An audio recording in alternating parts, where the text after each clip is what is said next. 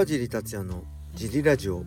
はい皆さんどうもです、えー、このラジオは茨城県つくば市並木ショッピングセンターにある初めての人のための格闘技フィットネスジムファイトボックスフィットネス代表の川尻がお送りします。はいというわけでよろしくお願いします。えー、今日はですねレター行きましょう。はい。えー、ギフト付きレターですね。ありがとうございます。嬉しいです。えー、川地さんいつも楽しく拝聴しています。ライジンランドマーク7のスペシャル雑談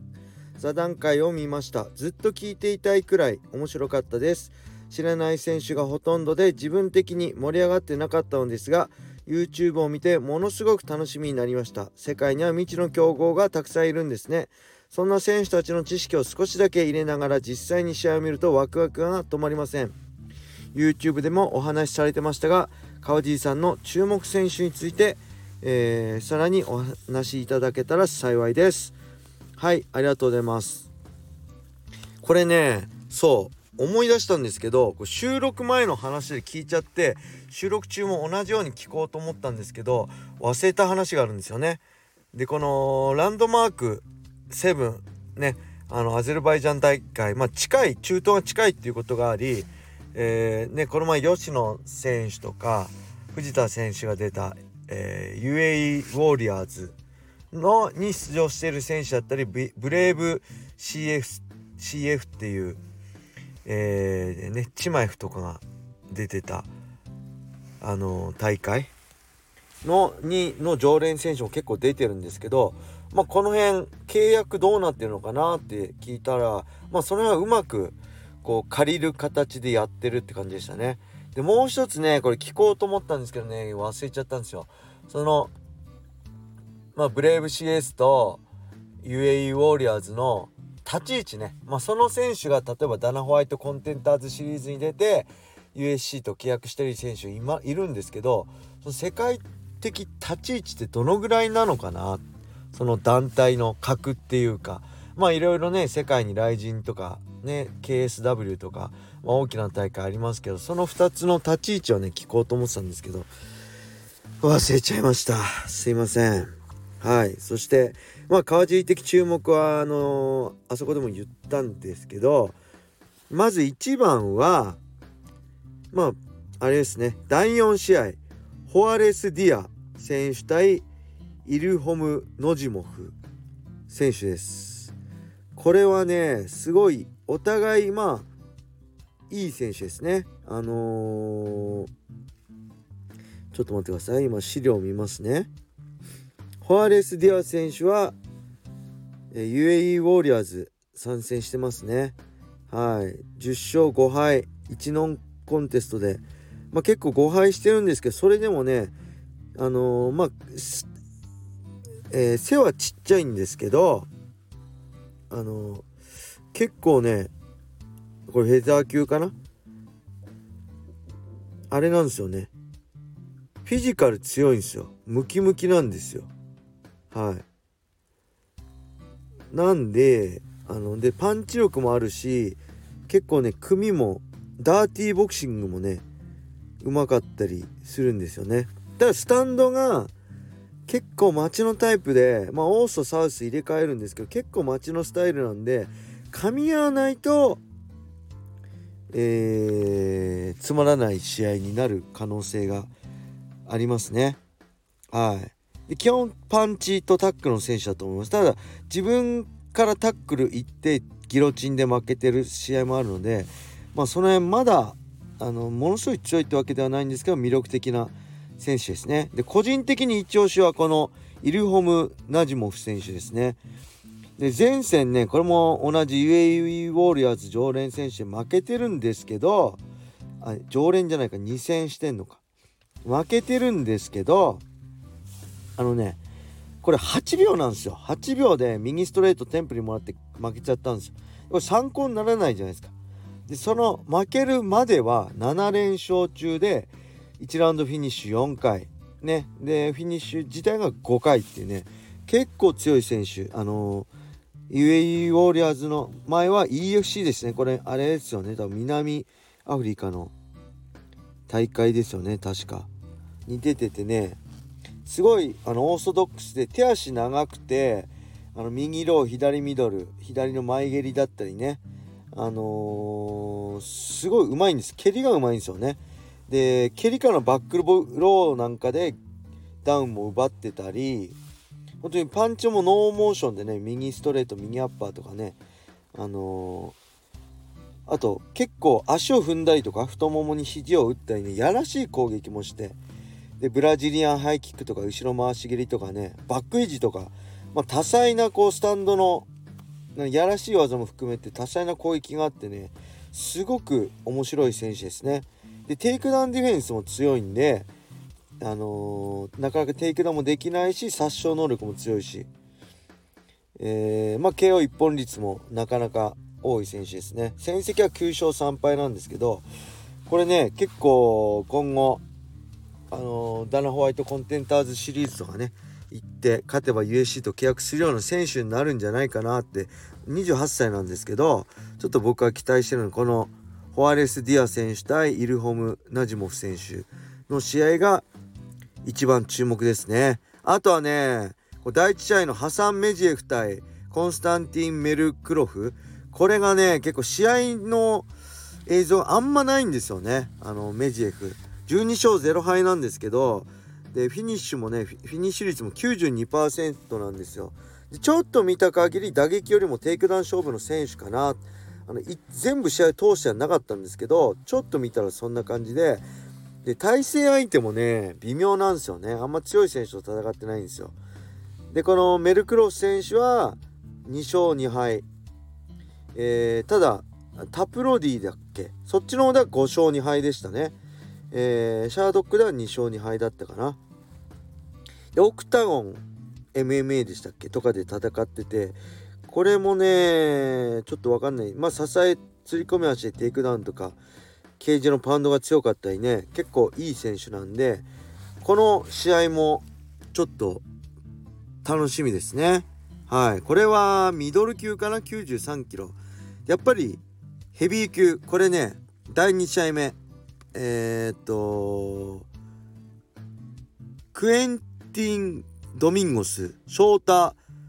ベトレミ・ドゥゼ。これね解説の時大変ですよ。こんなベッティロムベトレミドゥゼなんて言えないからね。これヘビー級でね、面白いんですよ。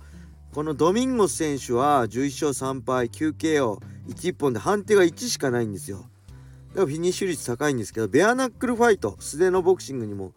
出てたりしてね、あ、ベアナックルファイトじゃないですね。ベアナックルファイトの大会じゃないです。ベアナックルで戦う、えー、YB、BYB っていう三角形のリングで戦う素手のボクシングにも出てたりね。MMA でアントニオ・シューバーに KO 勝ちしてますね。これは3年前ぐらいでしょうか。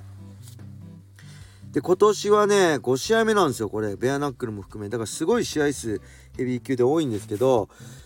これはねどっちかっていうとまあ当時あのー、YouTube でも言ったけどあれですね。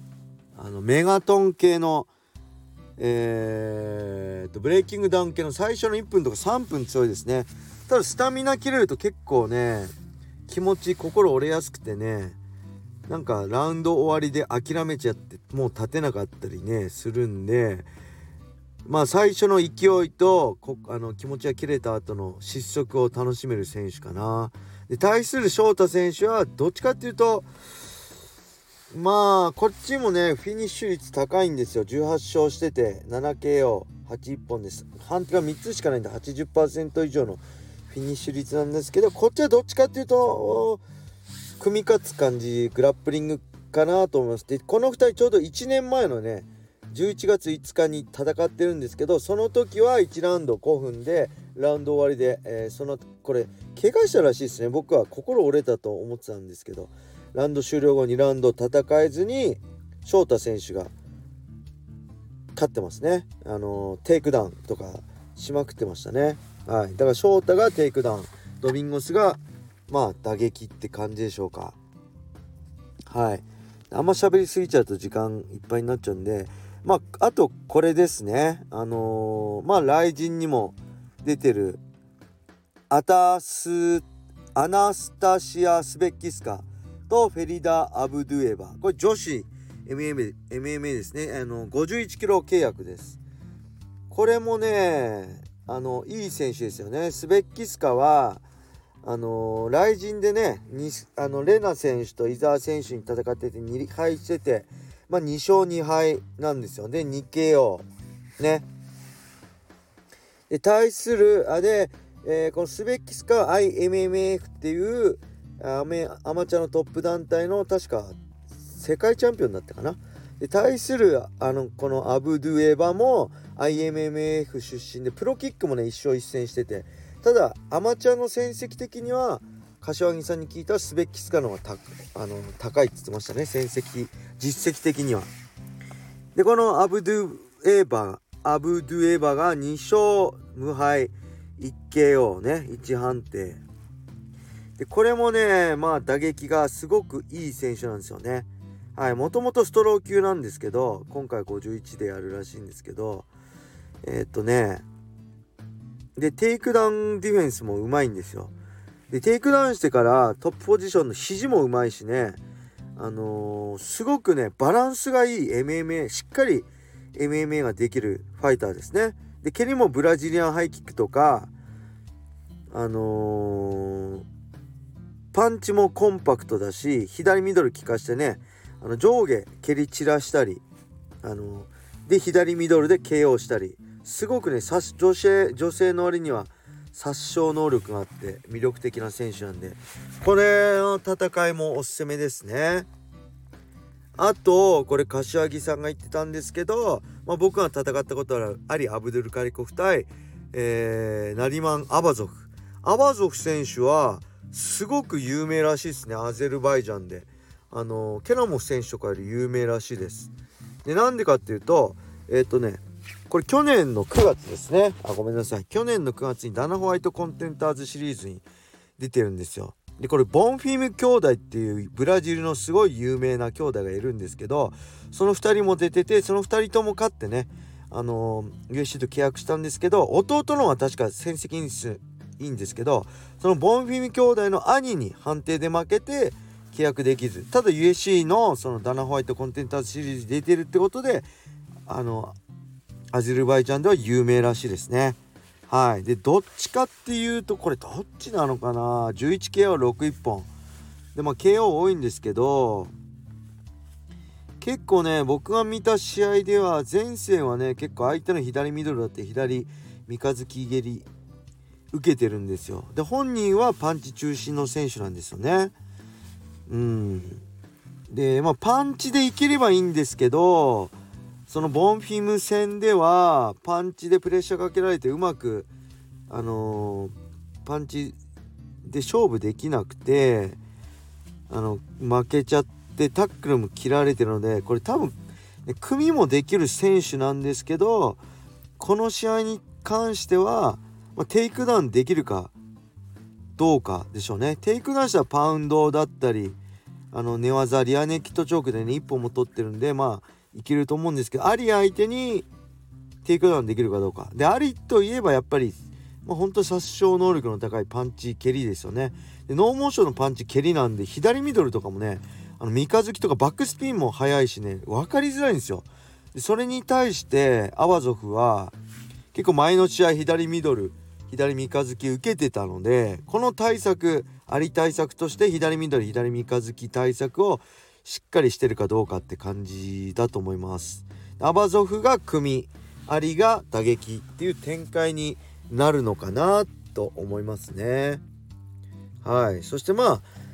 ね、メインとセミ、ムサイフと武田選手は、これはまあ、ムサイフは前線のアキラ戦も同じ、武田選手と同じサウスポーのアキラ相手に、まあ、右主体、ね、右ロー、右ミドル、右ストレート、右フックでガンガン攻めて、えー、ね右の飛び膝だったり右アッパーなんかも打ってねパンチラッシュで KO して多分サウスポー得意なんでしょうね。右のパンチ右の攻撃が強いんで相性いいんでしょうね。で対する武田選手はねここのところまあグスタポとかにねしんどい試合してますけどあのね得意な形持ってかなきゃいけないですね武田選手はどうするかっていうとまあこれねコーナーがないんですよリングなんリングじゃないんでケージなんでコーナーに押し込んで削りたいんですけどコーナーがないんでやっぱりあのー、ねまあみんな思ってると思うんですけどジョニー・ケースに勝ったバック取っての無限ジャーマンコンボですよね。で殴ってポジション取ってバック取って投げてを繰り返す。うん、でちなみにスパイク・カーライルにギロチンでも負けギロチンで負けてるんですけど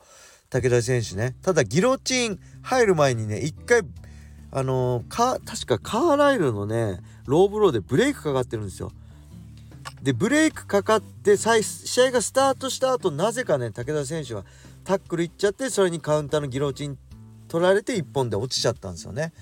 で実はそれまで4つの展開でまああれケあのー、ケージじゃなくてリングであったかコーナーあるんですけど4つの展開でコーナーを押し込んだりバック取った状態では武田選手ねスパイクカーライル相手に押してたんですよ。であのままブレイクせずにいければ僕結構勝負になったんじゃないかなと思うんで、まあ、もちろんムサイフめちゃくちゃ強いですけど武田選手の戦い方次第ではいけるんじゃないかなただねガードが甘いんですよね武田選手もらってもタフネスさでパンチをもらってもタフネスさで前に出て組みつけるんでそれをねムサイフ相手にやるのは厳しいと思うんでいかにパンチをもらわず組んでバックを取るか。それができれば結構勝負になるんじゃないかなって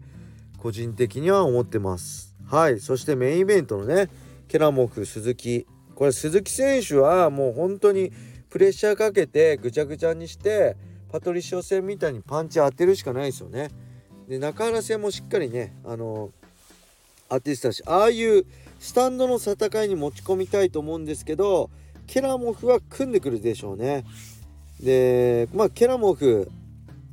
あの蹴り足掴んでねテイクダウンしたりパンチ合わせるのうまいんですけど鈴木選手の蹴りって速くて結構蹴り先でパーンって強い蹴りではないんですけど蹴り先で速く蹴る前蹴りとかローとかもそうなんでなかなか合わせづらいのかなとは思うんですがこれねあのー、ケラモフってやっぱスタンド勝負の相手に相性いいんですよ。で山あのケラモフが判定まで行ったのって山本沙選手とかあれカエル・アグオもそうでしたっけ？とにかく組み技がある程度できる選手には、まあ、攻めあぐねて判定まで勝ってるけど判定までいってるんでまあこれね正直鈴木選手にとってはかなり相性の悪い相手だと思います。ケラモフにとっては組めば勝てるっていうこの自信がある相手にはどんなにね打撃強くてもね相手の打撃が強くてパンチがあっても戦いやすいんですよね。組めば勝てるって自信があると。で組んでも厳しいそういうストライカー相手に戦うのが一番しんどいんですよね組みたい相手は。はい。でそういう意味ではかなり鈴木選手には厳しい戦いになると思うんですがそれでもねあの前回のパトリシオ戦のようにパトリシオ戦のように鈴木選手だったら何かやってくれるっていう期待があるのでそれも含めて楽しみたいと思います。はい。そんな感じでもう20分近く喋っちゃいましたね。すいません。もうちょっとねこう本当にねこの YouTube のやつをもっと喋りたかったんですけどあの柏木さんとなかなかこうやっていろいろ聞けることないから柏木さん何でも知ってるからね。だけどねやっぱ時間制限あるんでまたねああいうのやりたいですね。柏木さんにいろんなこと聞きたいです。はいそんな感じでね、えー、11月4日えー、22時から始まるライジンランドマーク7アゼルバイジャン大会。ぜひね、えー、UNEXT、えー、ライジンライブライジン100クラブ、えー、そしてアメバで、えー、ペーパービュー買えるのでぜひペーパービュー見て見てください。僕は当日解説としてあとね杉山さんとあとゲスト解説としてね金原選手も来てくれます。金原、えー、金原あ川尻金原、えー、杉山金原とかね、えー、川尻杉山とかでダブル解説体制でやるのでぜひ皆さん楽しんでください。はいそれでは今日はこんな感じで終わりにしたいと思います。皆様良い一日を。またね